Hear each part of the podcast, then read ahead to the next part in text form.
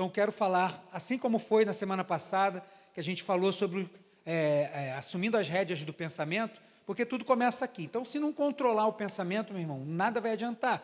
Então, nós começamos por esse ponto e agora nós vamos falar sobre a, a ansiedade.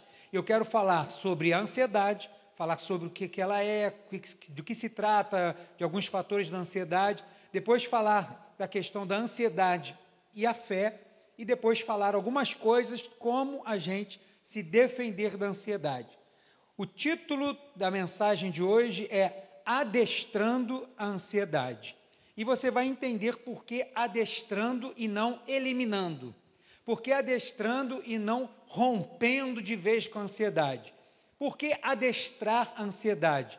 Porque sempre vamos estar com alguma coisa, algum gatilho que vai disparar a ansiedade. Então você nunca vai conseguir eliminar a ansiedade, mas você vai ter formas para você adestrar. Toda hora que ela chegar, você colocar ela no lugar dela, porque a ansiedade vai chegar, irmão. Então, às vezes nós não conseguimos né, nos livrar de sintomas da ansiedade, porque a gente acha que não pode ter. Não, a gente pode ter, só que ela precisa ser adestrada, controlada. Então é sobre isso que eu quero falar hoje. E nós vamos usar o texto de Mateus, capítulo 6, que é o, praticamente o texto áureo bíblico. Mateus, capítulo 6, do versículo 25 ao 34, eu leio na NVT, e os irmãos que ficam, pastor, qual é a Bíblia que o senhor vai usar? Meu irmão, cada vez eu uso uma, então não tem jeito. Você que lute aí, vai fazendo um plantel de Bíblia na tua casa. Vamos ver, vamos orar, né? Vai que Deus toca o meu coração, a gente fixa uma só, que não, vamos usar essa, aí fica mais fácil. Mas eu não consigo, às vezes me deparo com uma palavra e, hum, essa palavra, aí nessa versão tal, aí é difícil. Queria ser igual a minha esposa, só usa revista atualizada. Tem uma aqui, ó. Revista atualizada. Você achou aí Mateus 6? Se você achou, fica de pé. Se você quiser acompanhar, vai estar aqui na tela também. Vamos orar. Senhor, nós estamos tratando de assuntos muito importantes e que, por falta de conhecimento, não foi por maldade, mas a igreja, ao longo dos séculos, demorou muito a tratar de assuntos da questão emocional, porque, como a ansiedade, principalmente a depressão, eram tratados com coisas espirituais, porque esses problemas, sim, abrem portas para questões espirituais. Mas não é somente espiritual, e às vezes é muito mais, é físico, é emocional. Mas te agradecemos pelo inúmero pessoas que temos, psicólogos, psiquiatras, cristãos, que escrevem canções, que escrevem livros, que falam desta questão com luz na palavra do Senhor. E hoje estamos reunidos aqui e de forma alguma, porque não há essa capacidade nem em mim nem em ninguém de esgotar esse assunto em uma hora. Mas tratar desses assuntos porque o conhecimento dele a gente precisa e saber como se defender dele a gente também precisa. Então peço que o Senhor possa me usar para passar isso para os meus irmãos e que haja entendimento e maturidade para colocarmos em prática, porque não vai adiantar nada ouvirmos estas quatro quintas-feiras ouvindo sobre isso e não colocarmos em prática. Então, nos ajuda também a sairmos, Senhor, da inércia, da ociosidade e mudarmos essas coisas em nós. Pedimos o teu auxílio, pedimos o teu socorro, para que o Senhor nos abençoe. Em nome de Jesus. Amém. Mateus capítulo 6, do verso 25 ao 34 Diz assim a palavra do Senhor. Pa, é, palavras de Jesus, Sermão do Monte. Por isso eu lhes digo que não se preocupem com a vida diária, se terão o suficiente para comer, beber ou vestir. A vida não é mais que comida, e o corpo não é mais que a roupa. Observe os pássaros, eles não plantam nem colhem, nem guardam alimento em celeiros, pois seu Pai Celestial os alimenta. Acaso vocês não são muito mais valiosos que os pássaros? Qual de vocês, por mais preocupado que esteja, pode acrescentar ao menos uma hora à sua vida? E por que se preocupar com a roupa? Observe como crescem os lírios do campo. Não trabalham e nem fazem roupas. E, no entanto, nem Salomão, em toda a sua glória, se vestiu como eles. E se Deus veste com tamanha beleza as flores silvestres, que hoje estão aqui e amanhã são lançadas ao fogo, não será muito mais generoso com vocês, gente de pequena fé? Portanto, não se preocupem dizendo: o que vamos comer, o que vamos beber, o que vamos vestir.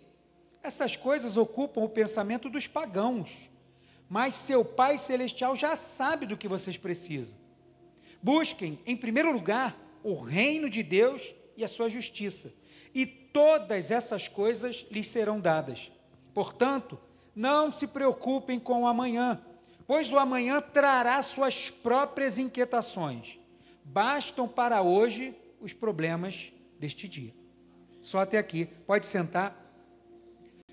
Primeira coisa que a gente vai começar a tratar aqui, a gente vai falar sobre ansiedade. Não dá para falar da ansiedade sem dizer o que é ansiedade. Então, se a gente for buscar uma definição de ansiedade, é uma definição gigantesca. Mas, como na quinta-feira passada, falando sobre a questão dos pensamentos, nós já começamos a falar alguma coisa, eu quero trazer a mesma definição. O que é ansiedade? Fluxo de pensamento no passado ou no futuro? Aonde? No futuro.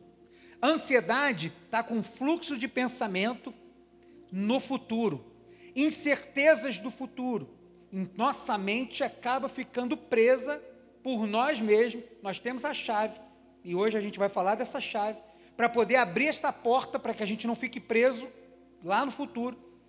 Nós precisamos ter certeza de que a nossa vida é hoje, é hoje, e o futuro pertence a quem? A Deus, pertence a Ele. A gente leu aqui o texto, não se preocupe com isso. Então, ansiedade é o fluxo de pensamento no futuro, excesso de preocupação com o futuro. E o versículo 34 que nós lemos de Mateus, ele vai terminar dizendo: Não se preocupem com o futuro, não se preocupem com o amanhã, porque você não detém nenhum poder sobre o amanhã. E por que, volto a falar, por que falar sobre adestrar a ansiedade e não acabar com a ansiedade? Porque você não vai acabar com a ansiedade. Não vou dizer que ninguém, pode ser que alguém consiga isso. Mas a maioria dos seres humanos vai viver algum nível de ansiedade. Então, assim como ser tentado não é pecado, mas ceder à tentação é pecado, a ansiedade é a mesma coisa. O problema não é se sentir ansioso, o problema é não controlar a ansiedade. Porque se você não controla a ansiedade, a ansiedade controla quem? Controla você, meu irmão. Vai controlar a mim. E ela toma conta mesmo não só na mente, às vezes com questões no físico. O corpo começa, você se sente frio, começa a suar, fica com o corpo frio e suando, passa mal, dor na barriga. Isso tudo por causa da ansiedade. Pode ir no médico, vai lá, o médico não consegue, ó, você não tem nada. Aí geralmente, olha, você está ansioso. Aí se for na clínica da família, ele vai te dar de pirona para você tomar de seis em seis horas. Então nós precisamos tomar controle da ansiedade, adestrar a ansiedade. Porque a ansiedade, ela é desencadeada primeiro aonde? Aqui na mente. Depois que ela é desencadeada aqui na mente, ela começa a ir para o corpo. Não sei se você já viu alguém que está sentado para esperar alguma coisa e está assim, ó. Você conhece alguém assim?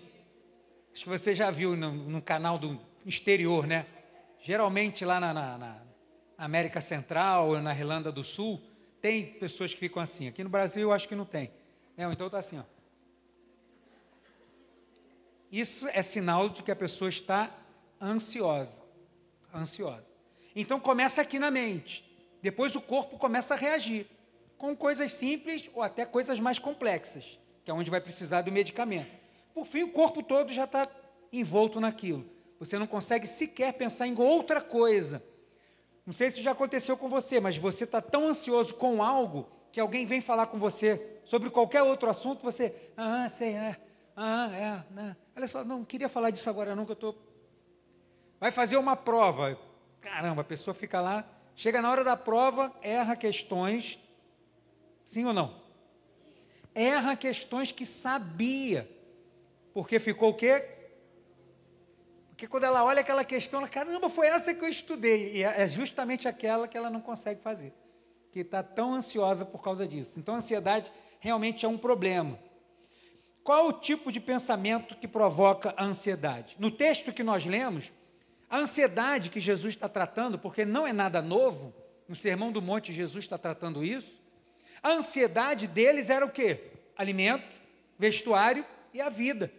a preocupação se teriam tais coisas lá na frente, lá no futuro. E a gente? Será que é muito diferente disso? Pode ser um pouco diferente disso, mas se você for parar para resumir, é basicamente estas coisas: a necessidade do pão de cada dia e a, a preocupação se vai estar vivo. Isso é o suficiente para estartar a ansiedade em qualquer pessoa. E por que, que eu estou falando isso? Porque a gente precisa reconhecer as coisas que dão, que são o gatilho, que estartam a ansiedade. Porque se nós começarmos a reconhecer, olha, quando eu passo por essa situação, eu a ansiedade dispara em mim. Quando eu começo a pensar isso, eu começo a também me ajudar a solucionar isso. Não adianta somente correr para remédios ou para o psicólogo. Nós temos o trabalho, o psicólogo vai te ajudar nisso, para que você trabalhe para entender quais são os gatilhos, quais são as coisas que vão fazer estartar isso em você para que a ansiedade dispare. Então, por isso que a gente às vezes vê muitas pessoas que fizeram terapias, que tomam remédio, que experimentaram já até o bem-estar. Não sei se você conhece alguém que entrou na terapia, tomou medicamento, ficou, a pessoa disse assim, ó, tô, tô curado, nunca mais vou sentir ansiedade. Pediu até oportunidade lá na igreja. Ai, ó, quero dar oportunidade, quero agradecer a Deus porque, olha, eu fui curado da ansiedade. Três meses depois, o grupo de visita estava tendo que ir lá na casa da pessoa porque ela estava trancada em casa de novo por causa da tal da ansiedade. Por que, que isso acontece? Porque essas pessoas retornam à ansiedade. Isso porque em algum momento ela nocauteou a ansiedade. Mas ela vai acordar de novo. Alguma coisa vai estartar. Então, se eu sei adestrar a ansiedade, quando ela vier, eu não tenho mais preocupação. Eu sei o que, que starta a ansiedade, eu sei como lidar com a ansiedade. Então, a gente vai falar isso à luz da palavra de Deus, né? não como um psicólogo. E eu estou tratando aqui, hoje, antes de falar da ansiedade da fé, eu quero tratar a ansiedade de duas formas. Né? Eu inventei essas duas formas, então não adianta você procurar em algum lugar, você não vai achar isso em livro nenhum eu inventei essas duas formas de nós olharmos para a ansiedade. Existe a ansiedade domesticada, adestrada, e existe a ansiedade selvagem, no seu estado natural de ser. Quando você tem ansiedade, ela está adestrada, ela vai responder o seu comando. Ela vai até chegar em você, mas ela vai responder o seu comando. Cite, junto, morto, fica aí, vai para lá. Não vem não, fica aí. Você consegue dar esses comandos, você consegue fazer isso. Ah, pastor, vou sair daqui, então amanhã eu já vou fazer isso. Não vai. Mas se você não começar a fazer isso amanhã, você não vai conseguir fazer isso nunca. Você vai precisar tomar conta. Não é de uma hora para outra. Não é de uma hora que você entra lá na jaula do leão, com aquela, lembra, lembra nos filmes, né? Aquela com aquela, é, o chicote e uma cadeira, não era assim? E chega lá e está ele entrou com o chicote a cadeira, está tudo resolvido? Não está não, meu irmão. Ele tem que entrar lá, dar voz de comando, dar chicotada e tal. Assim também vai ser com a ansiedade. Mas toda ansiedade que é selvagem, toda ela pode ser domesticada. Depende de quem? Depende de quem? Olha para esse irmão do lado aí, ó. Ele está olhando justamente para a pessoa, ó, viu? É essa pessoa aí mesmo. Depende dessa pessoa, depende de você não vai depender do psicólogo, não vai depender do, do, do remédio, não vai depender de nada disso. A ansiedade domesticada, ela vai chegar, você vai reconhecer, você vai trabalhar isso na sua mente e você vai conseguir se safar, vai ficar bem. Mas quando ela é selvagem, ela entra e faz um estrago. Já chega rugindo, já deixa a gente com medo, com a preocupação, já deixa a gente já, meu Deus, não vai dar certo, não vou conseguir, não sou capaz. A ansiedade já chega botando tudo de fora de equilíbrio, desarrumando tudo aquilo que parecia estar organizado, ela vai fazendo isso. Então é nós é que temos que lidar com isso e colocar ela no lugar dela. Porque se ela chegar como animal selvagem, pega um animal selvagem e solta dentro de casa. Quando você chegar, vai estar tudo arrumadinho, direitinho? Não vai, não, irmão. Aquele vaso que você tem de porcelana chinesa, que você comprou na sua última viagem, vai estar quebrado, não adianta chorar, meu irmão. Não vai estar destruído. Porque quando a gente pega um cachorrinho, que já é animal doméstico, mas ainda não está adestrado, você deixa ele em casa e vai trabalhar e volta para tu ver. Vai ter cocô até em cima da geladeira, meu irmão. Tem que estar tá tudo rebentado, mastigou o pé da mesa, está tudo. Porque ele não está adestrado, vai ter que aprender. Né? Então, assim também é com a ansiedade. A ansiedade só tem, quando ela está selvagem, ela só está selvagem porque ainda não foi adestrada. Mas hoje a gente vai começar com esse processo. Eu creio nisso em nome de Jesus, que você vai tomar posse. Você diz, eu vou tomar posse, pastor. Em nome de Jesus. Sei que você não é ansioso, mas toma posse a si mesmo. Por isso que a gente precisa estar tá aqui para entender que quem manda não é a ansiedade, não, somos nós. Nós precisamos ter uma postura de liderança, irmãos. A gente não pode ter uma, uma, uma postura apática. Ah, isso é assim mesmo, mas não consigo. Não, a gente tem que se posicionar como líder de nós mesmos e dizer: não, aqui não, de novo não, aí, agora vou fazer assim, agora eu vou usar dessa forma para ser assim. Outro ponto de atenção, antes da gente falar da ansiedade e a fé, outro ponto é que a gente não pode dizer que nunca mais vai ter ansiedade. Nunca diga isso, meu irmão. Nunca diga, porque ela vai estar tá lá ela vai estar tá lá, mas vai estar tá controlada. Vai até parecer que não tem, mas ela está lá. Quem te conhecia ansioso, cheio de trejeitos, ou passando mal, ou já quase pirando por causa da ansiedade, quando te vê vai parecer assim, caramba, tá, realmente está livre da ansiedade. Ele não sabe, mas a gente sabe que ela está aqui dentro, só que quietinha, domesticada. Então não diga que não vai ter, não. E nem tente cair naquela é, nas coisas que nós tentamos fazer, como, por exemplo, vou ignorar isso. Não, não ignora não, meu irmão, ela não vai te ignorar. Ah, não vou pensar nisso, vou pensar em outra coisa. Duvido, quando você estiver ansioso, se você consegue. Você até tenta, mas a ansiedade vai dizer, não, eu que estou no comando, você vai pensar isso aqui, ó. É ela que vai te puxar. Então não ignore, não faça silêncio. E a gente vai colocar ela no lugar dela em nome de Jesus. A segunda coisa, antes de entrar no texto bíblico, e que é extremamente importante, eu digo que aqui é a chave para que a gente entenda o perigo da ansiedade. Eu quero falar sobre a ansiedade e a fé. E eu quero que você guarde isso, se você trouxe papel aí para anotar, anote isso. A ansiedade e a fé não vão ficar no mesmo lugar. Se uma está, a outra vai sair. Eu disse isso aqui terça-feira, fazendo a chamada para hoje, e eu quero repetir. A ansiedade, ela é e passa a ser não só um problema emocional, mas um problema espiritual, por quê? Porque a ansiedade, ela esmaga a fé. Ou a fé esmaga a ansiedade, ou a ansiedade esmaga a fé. Por quê? Porque a ansiedade é um fluxo de pensamento intenso aonde? No futuro. Que pobreza. Aonde? No futuro um fluxo de pensamento intenso no futuro. Você pode controlar alguma coisa do futuro? Futuro está nas mãos de quem?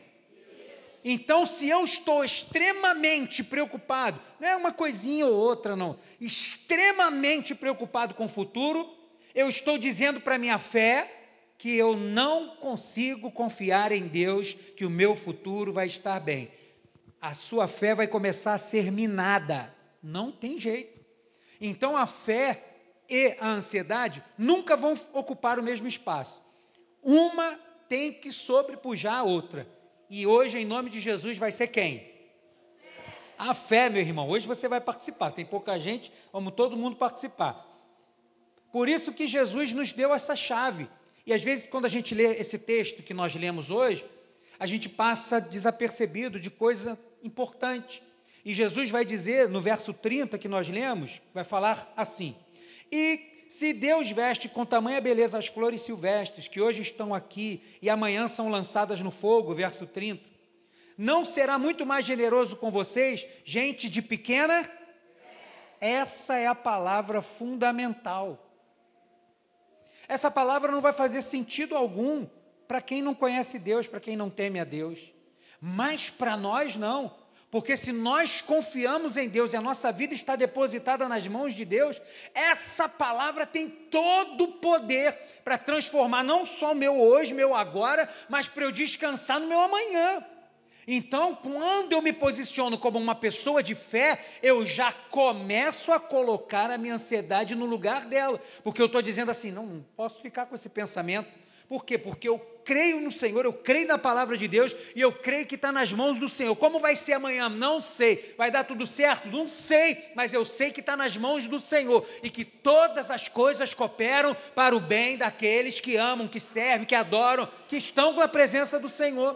Porque senão a gente fica caindo naquela coisa de, de como Pedro diz, lançando sobre ele toda a nossa ansiedade. Meu irmão, você vai lançar toda a ansiedade toda hora. O que Pedro está dizendo é que quando você lançar essa ansiedade, não está dizendo que você vai estar tá livre dela, não. Mas quando a ansiedade quiser vir, você vai fazer psh, quietinho aí, porque você está nas mãos do Todo-Poderoso. E ele está fazendo menção à fé. Então, ansiedade e fé dá briga, dá briga, irmão. Dá briga.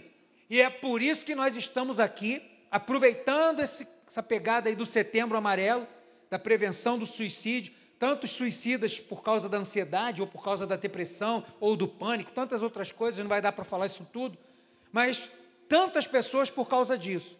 E nós já saímos na frente destas pessoas que não têm Deus, porque nós temos Deus, e se você tem, Deus te deu a fé, porque a fé é um dom. Então hoje a gente vai precisar aprender a exercitar, como Paulo vai dizer, exercita esse dom que há em ti, Timóteo. Se a fé é um dom, ela precisa ser exercitado, porque músculo que não é trabalhado vai atrofiar, não aguenta tranco, não suporta peso. Então nós precisamos exercitar a fé. Você está entendendo o que eu estou dizendo? Então eu estou chamando essa ansiedade de selvagem, mas selvagem porque ela precisa ser adestrada. E para você adestrar um animal selvagem, você entra lá normalmente ou você precisa de uma proteção? O que, que você acha? Você vai entrar para adestrar um pitbull que está lá brabo, que foi criado para ser violento, aí você vai entrar lá normal, assim, short, chinelo e camiseta? Cara vai entrar lá com um bastão, com aquele enforcador e com aquela luva, porque você oferece logo o braço, né? Que aí o cachorro agarra logo no braço. Já vai entrar com aquilo aqui, o cachorro vai agarrar, vai ficar agarrado ali. Então ele vai entrar com proteção. Então hoje, o meu intuito aqui é te ensinar que tem uma proteção também para nós. E essa proteção se dá pela fé como diz lá as armaduras. Assim como um adestrador não entra para adestrar um animal selvagem sem estar devidamente preparado, nós também não vamos conseguir lidar com as questões da emoção, hoje falando da ansiedade, não vamos conseguir entrar de qualquer jeito, irmão. A gente precisa da armadura de Deus. A gente precisa dessa armadura de Deus. Por quê? Porque é nela que Paulo vai dizer que depois que a gente suportar tudo, vai permanecer como? Firmes. Pode estar um pouco arranhado, ofegante e cansado, mas eu vou estar firme. E isso é mais importante. E das armaduras da, da, de Deus, uma peça, para nós hoje, a gente vai falar dela, é fundamental. Em Efésios 6,16 disse diz: em todas as situações, levantem o escudo da escudo da fé, não é o do Capitão América, que ele também é muito poderoso, mas o da fé é mais poderoso ainda. Porque o do Capitão América, é, os dardos inflamados do maligno não ali passa, mas o da fé não vai passar. E todas as situações, em todas, levantem o escudo da fé para deter as flechas ou os dardos de fogo do maligno.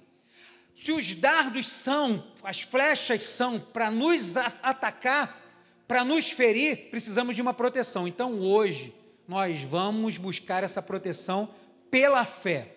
E nós vamos aprender, para terminar agora, como nós vamos usar isso pela fé. Para a gente começar a falar sobre isso, eu preciso da sua ajuda. Quem trouxe o espelho que eu pedi para você trazer? Quem trouxe o espelho aí? Levanta a mão assim. Está todo mundo com o espelho aí? Está aberto o espelho? Olha para esse espelho aí um pouco. Não fica ajeitando ele para ver quem está atrás, não. Você tem que ver a tua imagem aí. Não é retrovisor, não, irmão. É para você, tá? Para você. Isso é individual. Olha aí você no espelho. Está olhando? Quais são as características dessa pessoa aí que você está vendo? Como que essa pessoa é enxergada pelos outros? Como que essa pessoa é enxergada por si? Essa é uma pessoa medrosa ou corajosa?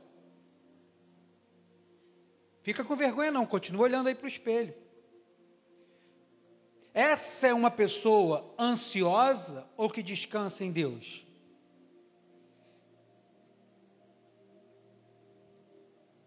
Quem é esta pessoa? Como Deus vê essa pessoa que você está olhando aí? Tá bom, só até aí. Por que, que eu estou fazendo isso? Porque nós temos muita facilidade de lembrar de outras pessoas e não de olhar para nós mesmos. Isso é um exercício. Olhar para nós e dizer assim: olha, quem é você? Como que você se enxerga? Eu já fiz isso algumas vezes em gabinete, até com a minha esposa, a gente junto fazendo gabinete com pessoas, e quando a gente faz isso, às vezes a pessoa, isso aqui é um derrotado, isso aqui não tem jeito, isso aqui nasceu para ser infeliz. Você ouve a pessoa dizer tudo isso. Isso aí nunca vai ser nada, isso aí parece que nasceu para sofrer. Parece o tipo de coisa que é a forma como a pessoa se enxerga. E ela só para para refletir sobre isso quando ela olha nos próprios olhos. Mas quando que a gente vai fazer isso? Quando a gente está no espelho, a gente olha lá, arruma o cabelo, faz uma maquiagem, vê como é que está o look e tal, não sei o quê. A gente não para para se examinar. A gente para para se examinar quando lê a palavra, mas a gente para para se examinar quando a gente lê a palavra em nós mesmos, olhando no olho, ali no espelho. Dizer, essa pessoa que eu estou olhando aqui é um servo de Deus? Teme a Deus? Confia em Deus? Obedece a palavra de Deus? Talvez você vai dizer assim, olha, tá assim, tá indo bem, Deus te abençoe. Ou então assim, cara, tu é um mentiroso. Tu não é nada disso que passa para as outras pessoas. As outras pessoas olham para você e acham que é uma coisa, mas você sabe que você é outra. E essa, esse autoexame só acontece quando a gente faz isso, irmãos. Então hoje, nós estamos falando da ansiedade, a gente precisa olhar nos nossos próprios olhos, porque a gente não está aqui para resolver a ansiedade do outro. Eu estou aqui para resolver a minha. E cabe a mim hoje estar tá aqui para também estar tá aqui ajudando para que você resolva a sua. O meu papel aqui é estar passando para você aquilo que eu uso para mim, aquilo que eu faço comigo, porque eu também já fui uma pessoa muito ansiosa. Desculpa. Também já fui muito ansioso. Hoje eu já sou bem mais tranquilo. Tenho ansiedade? Caramba, como é que vai ficar? Se vai ficar bonito? Eu tenho ansiedade domesticada. É aquela que diz assim: caramba, será que não vejo a hora de fulano chegar? Quero dar um abraço nele. Olha, fulano, ah, caramba, aquela sala. O que, que a igreja vai achar quando ver a sala arrumada lá em cima? Essa é uma ansiedade boa. Ela não me tira do meu eu. Quando eu olho para o espelho, sou eu ainda. Mas tem situações que a ansiedade, que se a gente, no momento da ansiedade, pegar um espelho e se olhar, a gente nem se conhece semblante é totalmente outro, o semblante, porque o nosso semblante fala, a Bíblia diz que o coração alegre, a formoseia, deixa o rosto, e algumas pessoas né, deveriam até ser muito mais alegre, porque ajudar a form... deixar que tem um rosto que, meu Deus, graças a Deus aqui nessa igreja não é o caso. Mas tinha que ter algumas pessoas que tinham que ter uma alegria assim sobrenatural para poder formar, mas né, isso é outro, isso é outra história. Isso não tem nada a ver com a ansiedade. Mas o coração alegre formoseia o rosto, cara. Então o rosto, o nosso semblante diz como a gente está. Aí eu tenho certeza que a maioria de nós aqui já chegou às vezes na casa de alguém ou no trabalho, alguma alguém chegou e perguntou: Poxa, está tudo bem? Não sei o quê. Por quê? Porque a pessoa percebeu alguma coisa no nosso rosto. Coisa essa que se eu tivesse ido para frente do espelho, pastor, o que é isso? Coisa de maluco? Espelho, espelho meu. Não, meu irmão. Isso é cuidar de mim mesmo dizer nos meus olhos o que eu preciso melhorar. Porque não é que é muito fácil, não é. A gente dobra o nosso joelho e a gente fala com Deus, a gente fala dos nossos pecados, a gente fala dos nossos problemas, a gente abre o coração. A gente não tem essa capacidade de falar com Deus que já sabe tudo antecipadamente. É, nós também já sabemos tudo antecipadamente. Agora procura falar isso para você mesmo diante do espelho. Você é um hipócrita. Você não é nada. Procura fazer isso. Olha, você está indo bem, mantém-se de pé. Procura fazer isso. Isso nos ajuda, irmãos. Então guarda esse espelho aí. Deixa ele guardadinho aí, você que levou esse espelho quadradinho. Porque essa, olha de novo aí esse espelho. Pega ele aí de novo. Guarda não, irmão. Falei para guardar para levar para casa, né? Pra... Deixa ele a mão aí, ó. Olha para esse espelho aí. Tá vendo essa pessoa que está aí? Essa pessoa que está aí é extremamente importante para Deus. Essa pessoa que está aí foi lavada no sangue do Cordeiro. Olha bem nos olhos dela. Essa pessoa que está aí, o Senhor lá da glória o amou, lá da glória os seus olhos estão sobre ela, acompanha dia e noite, não está preocupado com os seus erros, porque quando a gente se arrepende, o Senhor perdoa. Essa pessoa que está aí, caminha com Deus lado a lado, é templo do Espírito Santo de Deus. Essa pessoa que você está olhando aí não pode ser diminuída, não, irmão. Porque Deus chamou ela para viver coisas que tem nos caminhos mais altos que esse mundo conhece para a gente viver as coisas que estão no plano de Deus. Não deixa ninguém, nem você mesmo, diminuir essa pessoa que você está olhando aí, porque ela é extremamente importante para Deus. Manda um beijinho para essa pessoa aí. Ó. Teve gente que ficou com vergonha. Manda um beijinho aí, irmão. É, aí, ó, lindão, meu irmão. Quais são os dois maiores mandamentos? Já estou saindo do roteiro aqui, ó. Quando perguntaram para Jesus qual era o maior mandamento, ele disse o quê? Amar a Deus sobre todas as. Completa tudo, né? Com toda a alma, toda a força, todo o teu entendimento. E aí, quando o pessoal ia embora, ele falou assim: ó, tem um segundo que é tão importante quanto esse. Qual era o segundo mandamento? Se você não se amar, irmão, você não vai conseguir amar ninguém. Se você não consegue se amar, você vai ter dificuldade de amar outra pessoa. Porque eu preciso me amar. Então, esse, essa, essa dinâmica que a gente fez aqui, isso é importante, irmãos, para a gente se valorizar. Paulo vai dizer que a gente se olha num reflexo e sai, mas rapidamente a gente esquece. A gente esquece mesmo. Então, olha, não só para olhar a sua aparência, olha para ver as suas virtudes, olha para ver os seus defeitos, para ver o que, é que a gente precisa melhorar.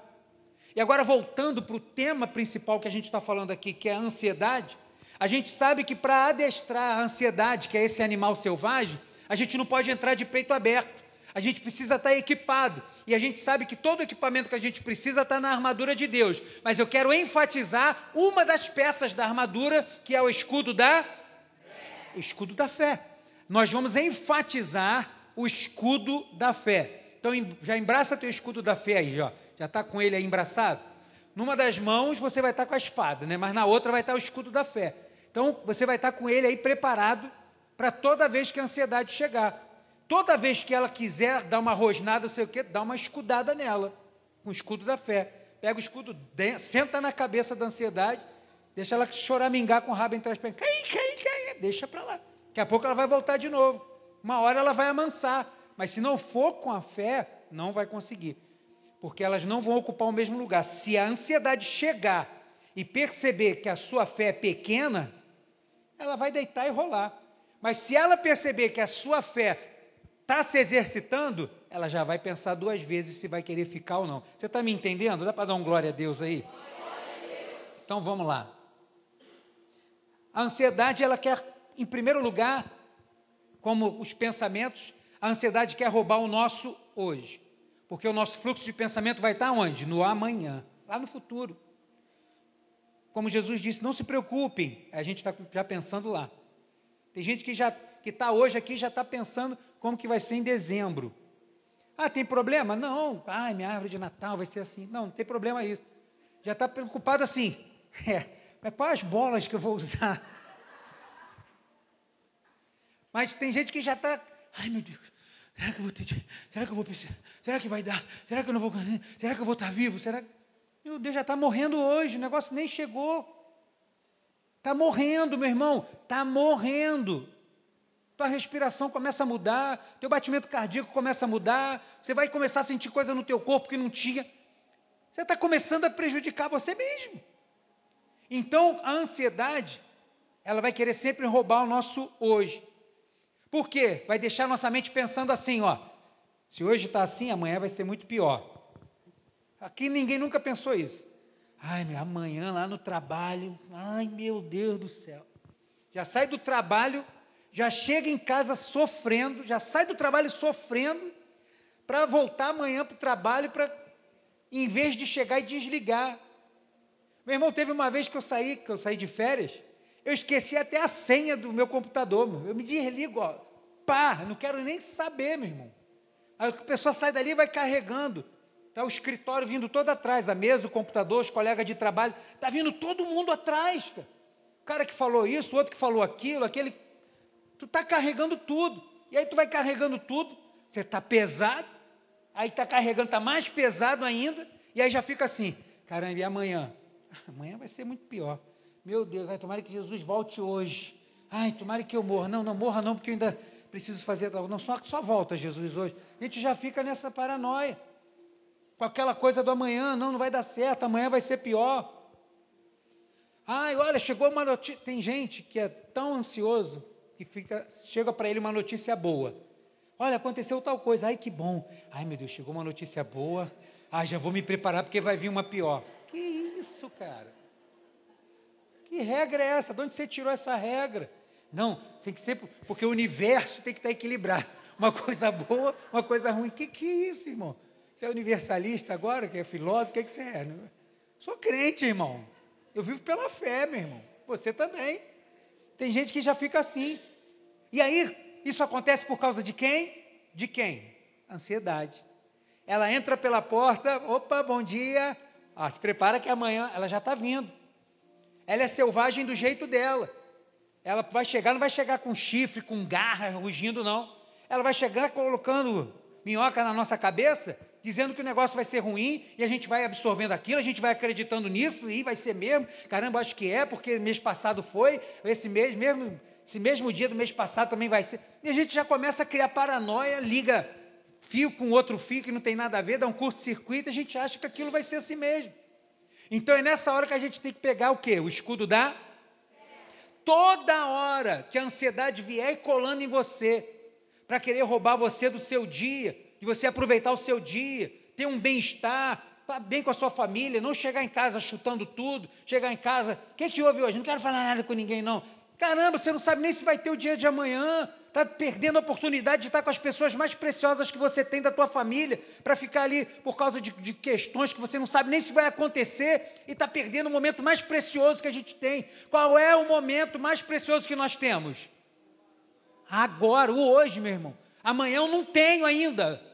Pode ser que eu tenha. Se o Senhor, por misericórdia, deixar que meus olhos se abram, eu vou ter mais uma vez. Mas se eu não tiver, eu tenho que aproveitar o que eu tenho agora, meu irmão. E eu não posso deixar que a ansiedade me jogue num outro tempo que eu não estou, para dizer que, que não vai dar certo, que não vai dar. Não, não, não. O que, que eu tenho que fazer? Como diz lá, eu vou pegar o escudo da fé, que eu vou amansar essa fera, esse animal selvagem chamado ansiedade, e vou dizer, como diz lá, o finalzinho de Romanos 1,17, como diz as Escrituras, o justo viverá pela, pela fé. Eu vou me defender da ansiedade pela fé. Não, peraí. Sou cristão, eu creio em Deus, eu sirvo a Deus. Eu creio que a palavra de Deus, está aqui a Bíblia, é a palavra de Deus. Então eu vou fazer valer isso. Como? O justo viverá pela fé. Eu estou aqui justo não porque eu mereço, mas porque aquele que é o justo, com letra maiúscula, me justificou e me chama de justo. Juntamente com a igreja, me chama de santos, santos do Senhor. Ele me chama de eleito, salvo, lavado, remido. Opa, então peraí, eu vou pegar o escudo da fé e vou falar assim: ó, chega para lá. Não, amanhã vai ser terrível. Eu vou viver pela fé. Não quero saber de amanhã. Estou preocupado com agora. Você chega para lá. Você quiser, você pode fazer isso até mesmo fisicamente. Só não deixa ninguém ver que pode parecer assim. Está maluco, ó. Eu estou falando isso que a gente está falando com quem? Com o espelho, meu irmão. Porque a ansiedade tem um rosto. Você sabia disso? É esse mesmo rosto bonito que você viu no espelho. A ansiedade é esse rosto aí, que vai chegar e vai querer fazer um monte de coisa. E a gente vai pegar o escudo da fé, não. O justo viverá pela fé. Não, estou aqui justificado pelo Senhor. Chega para lá, cala sua boca, deixa em paz. Não, nada de ficar preocupado com outro dia. A ansiedade, ela também chega e ela quer acovardar a gente. Quantas vezes uma pessoa ansiosa fica com medo de prosseguir? Passa mal porque não sabe como é que vai ser em outubro de 2025. E a pessoa está preocupada como é que vai ser lá. Não consegue se manter aonde ela está agora, que é no hoje. E a ansiedade ela também vem para covardar. Ela vem dizendo assim: olha, você sabe que você é fraco, você não vai aguentar esse tranco aí não. Ó, tá vendo esse negócio aí na empresa que vai mudar? Você acha que você vai ter capacidade de aprender isso? Aí já pega um gancho até com a baixa autoestima, né? Ó, você não está vendo? E aí começa a vir coisas na nossa cabeça que a gente nem chegou lá. Aí tem um dia de trabalho ruim, aí vai vir amanhã, vai ter uma coisa nova. Caramba, eu não vou dar conta disso. Se hoje já foi tão ruim, amanhã vai ser mais difícil ainda. Pessoas perdem oportunidades porque antecipadamente já se colocam como incapaz, se acovardam, ficam com medo. Não, não vai dar. Fulano, você vai fazer tal coisa? Ah, não, não vou não, porque não sei se vai dar certo. Mas como é que você vai saber se vai dar certo? Ah, não, prefiro não ir. Perdeu a oportunidade. Oportunidade chegou, abraça a oportunidade, como a gente tem falado. Se vai dar certo ou não, como é que vai ser, mas abraça a oportunidade, não deixa ela passar. E aí a ansiedade vem para querer acovardar a gente. Olha, desiste logo. Desiste, pode parar. Você está vendo, olha, tantas investidas que você fez e nada deu certo. Esquece isso. Aí a ansiedade começa a trabalhar isso. E essas são que a gente chama os dardos inflamados do maligno. Porque você acha que ele não toma ocasião nessas questões emocionais, não? Não, pastor, questão emocional é uma coisa, questão espiritual é outra. É, eu sou tricotomista, eu creio em corpo, alma e espírito. Então, as três coisas, para mim, estão tá no mesmo lugar, meu irmão. Não tem essa coisa. Minha alma não é uma áurea que sai de dentro de mim para ficar guardada, não. Está aqui dentro. Essas coisas estão interligadas. Uma coisa afeta a outra diretamente. Então a gente precisa estar vigilante para depois de tudo permanecer firme, como diz lá em Efésios. E aí a ansiedade vem para querer dizer assim: olha, você não pode, você não tem capacidade. Para onde está? Se a gente acredita nisso, a gente fica com medo. Mas aí quando ela vem entrando pela porta para dizer esse tipo de coisa, eu pego o quê? O que, que eu pego? Ah, já passa a mão nele, meu irmão. Como é que é? E aí eu não vou ficar fingindo que não estou ouvindo isso, não. Eu vou partir para cima com o quê? Com a fé. Vou olhar lá no espelho e vou dizer o que diz 1 João 5,4. Pois todo aquele que é nascido de Deus vence esse mundo. E obtemos essa vitória pela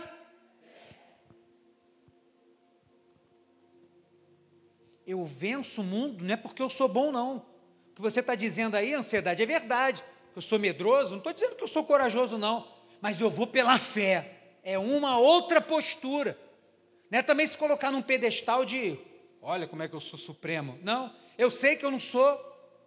Você tem até razão, estou olhando no espelho. Você tem até razão de dizer que eu não posso, acho que não vou conseguir, que a minha capacidade é um pouco menor, é verdade. Mas eu vou é pela fé que a minha vitória, aquilo que vence o mundo é a fé. Porque se eu não tiver a fé, eu já estou derrotado para o mundo. Mas com fé, eu estou de pé, eu sou vencedor. A ansiedade também, por penúltimo, se ela não te acovarda, ela te paralisa, te mantém estagnado. Quantas pessoas estão paradas na sua vida profissional, às vezes até emocional, vive uma vida emocional, seja ela no, como tá lá, ele só tem 45 aninhos, mas ainda mora com os pais, né? E por quê? Porque há um ambiente ali com ele, com os pais, que ele parece que se ele sair dali, ele, ele não consegue viver sozinho. Aí, tadinho. Vai na rua, não, só tem 45 aninhos, não vai ficar aqui, mamãe vai. Esse tipo de coisa existe, existe relacionamento abusivo. E pessoas estão paradas em relacionamentos, em trabalho, seja o que for, paralisado, porque acha que nada daquilo, nada diferente daquilo vai vir para ele não vai vir. Não vou me manter aqui mesmo, não vou ficar nessa situação porque eu não vou conseguir coisa melhor. Eu não tenho capacidade de ter um trabalho melhor. Eu não tenho capacidade de ter um relacionamento melhor. Então eu vou me enfiar nesse relacionamento aqui desse jeito mesmo. Não, eu vou me manter aqui desse jeito mesmo. E aí a ansiedade está ganhando terreno, está passando por cima. A ansiedade paralisa as pessoas. E passam os anos, você olha para aquela pessoa, não sei se já acontece, aconteceu com você. Você mora num bairro, eu morei aqui quase 30 anos. Aí agora estou morando no Engenho Novo. Acontece muito também em período de eleição, né? As pessoas se mudam, aí vem para cá. E aí, quando você encontra as pessoas, a pessoa está do mesmo jeito, está vestida dos, das mesmas formas, está falando da mesma forma, está no mesmo boteco, não mudou nada. Quando eu vejo ali a rua que eu morava, 30 anos, 30 anos, as pessoas não têm nada. A casa está com tijolo pelo lado de fora. Não tem quase imóvel nenhum. E o final de semana estão lá no bar para pagar a conta fazer uma conta nova. Não tem perspectiva nenhuma. Está paralisado. Porque em algum momento ele ouviu que ia ser isso aí mesmo. Não, você vai ser isso aí mesmo. E ele acreditou nesse negócio. E aí ele, ó, estagnou, ficou paralisado. Não, não segue não, que não vai dar certo. É, mas segundo aos Coríntios 5, 7 diz: porque vivemos pela fé e não por vista. Se eu olhar tudo que está ao meu redor, pode parecer mesmo. Tantas pessoas se conformam. Ah, nasceu na comunidade. Não vai ser nada, quando crescer vai ser bandido. Quantas vezes a gente ouve isso? Gente que está na, na, comunidade. Isso aí não vai ser, tem jeito não, olha lá, como é que já está? Isso aí vai ser bandidinho, isso aí vai ser cachaceiro, isso aí vai usar drogas. Quem disse? Quem disse que não pode ser diferente?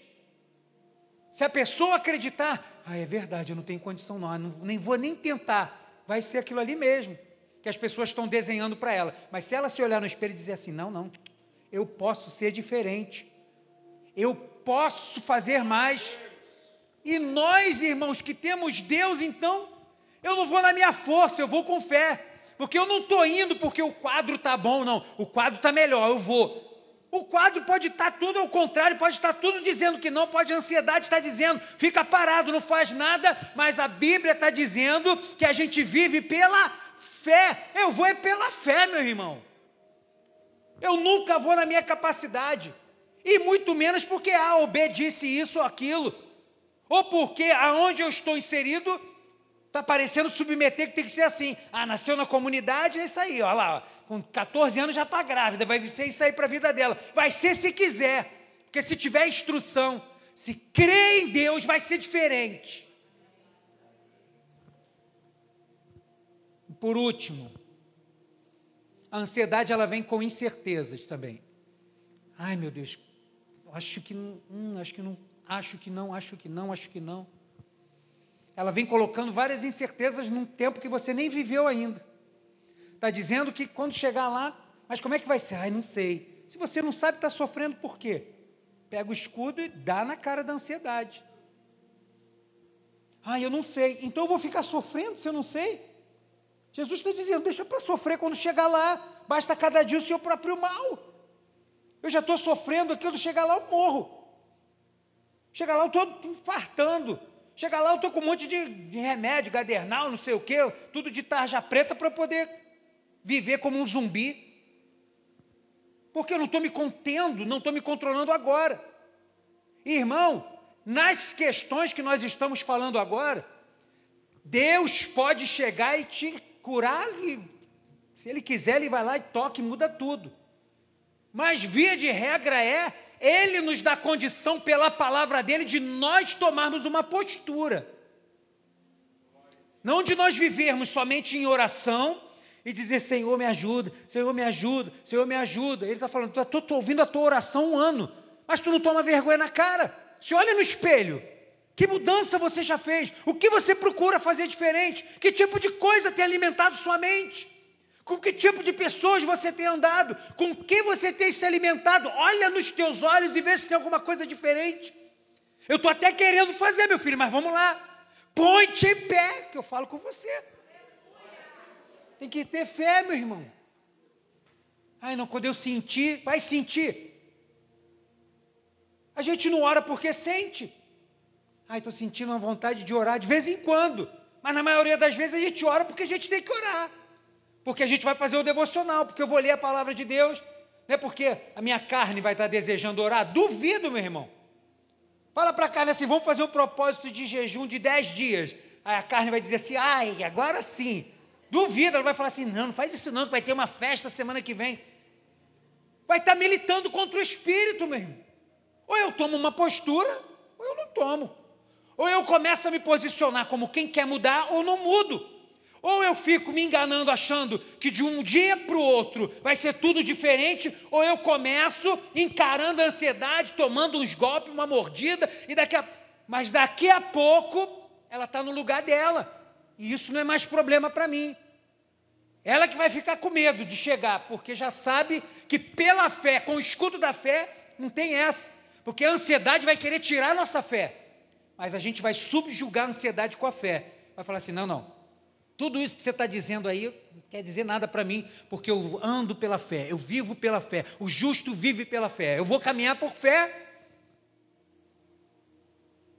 A ansiedade vem com um monte de incerteza. E uma das, infelizmente, incertezas que dessa demanda de tempo que a gente está tendo agora acontece, desses crentes Nutella, é Deus não me ama. Essa geração de crente Nutella não pode ter problema nenhum. Parece que Deus tem que estar o tempo inteiro abrindo caminho para ele, abrindo o mar, tirando os vendavais. Não pode ter um problema. Que geração de crente Nutella é essa? Ai, Deus não me ama, por isso que eu estou assim. Incerteza? Será que nós temos dúvida do amor de Deus? Será que eu vou colocar o amor daquele que me amou primeiro? Miserável pecador, 30 anos atrás, drogado, não tinha dinheiro para nada, andando de vielas e morro de um lado para o outro. Vou questionar o amor de Deus por mim? Tá doido, meu irmão? Não merecia nada. Hoje eu tenho uma família linda. Hoje eu tenho uma família da fé maravilhosa. Meus pais estão aqui comigo. Dia 30 a gente vai para a Quinta da Boa Vista de novo. Mas eu quero fazer o que Deus colocou no meu coração para esses dias, para essas quatro quintas-feiras.